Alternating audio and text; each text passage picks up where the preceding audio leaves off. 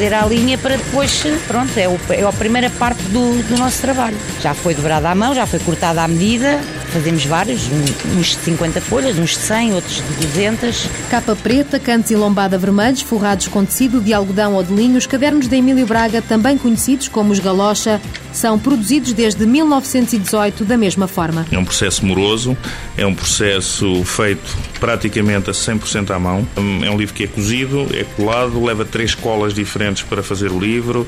É um livro que, se formos fazer uma unidade unicamente, demora-nos se calhar meio dia a fazer um livro inteiro. A primeira papelaria abriu na Rua Nova do Almada, no Chiado, e na altura foi considerada uma das melhores do país. Hoje é a quarta geração que dá continuidade à atividade.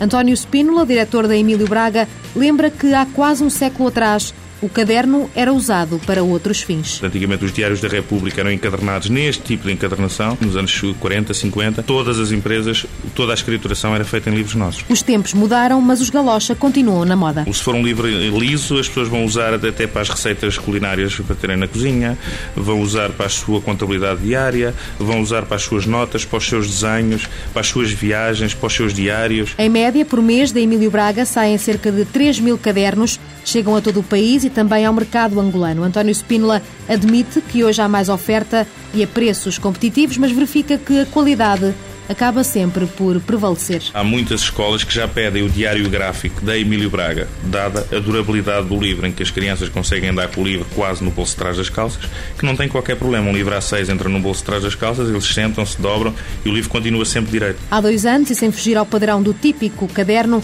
a Emílio Braga colocou no mercado os Peb Colors. Só mudámos o, a textura do papel, portanto passou a um papel mais amarelo, que é um papel específico para hum, escrita, dando-lhe 10 cores diferentes. Os blocos de notas coloridos já estão à venda nos Estados Unidos, em Inglaterra e na Itália. António Spínola explica que o segredo para manter o negócio há mais de um século tem sido a persistência e, nos últimos tempos, a redução de custos. Chegámos a ter seis lojas em Lisboa, neste momento só temos uma. Chegámos a ter armazéns diversificados pela cidade, só temos um.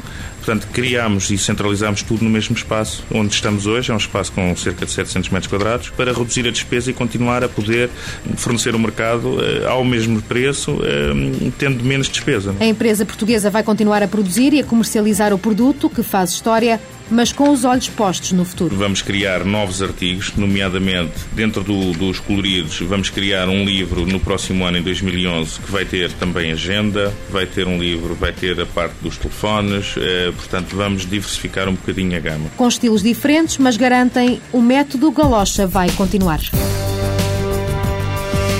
Papelarias Emílio Braga, Pep Colors Unipessoal Limitada, fundada em 1918 em Lisboa, 12 funcionários, faturação em 2009 506 mil euros. A empresa prevê duplicar a faturação este ano.